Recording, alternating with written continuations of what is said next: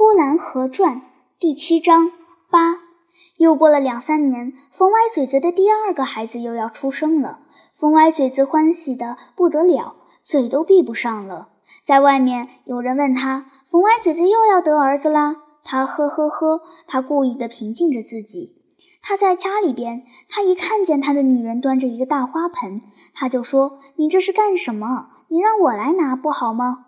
他看见他的女人抱一捆柴火，他也这样阻止着他：“你让我来拿不好吗？”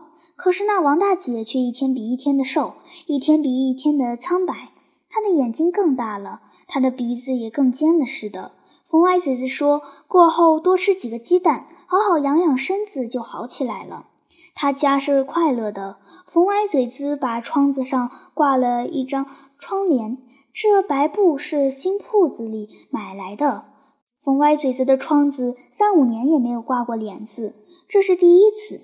冯歪嘴子买了二斤新棉花，买了好几尺花洋布，买了二三十个上好的鸡蛋。冯歪嘴子还是照旧的拉着磨，王大姐就剪裁花洋布做成小小的衣裳。二三十个鸡蛋用小筐装着，挂在二梁上。没一开门开窗的，那小筐就在高处晃荡着。门口来跳卖鸡蛋的，冯歪嘴子就说：“你身体不好。”我看还应该多吃几个鸡蛋。冯歪嘴子每次在想这些，都被孩子的母亲阻止了。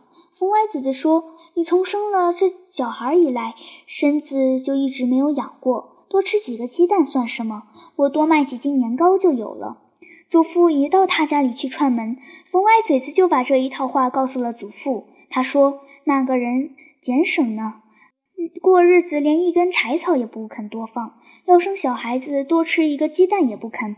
看着吧，将来会发家的。冯歪嘴子说完了，是很得意的。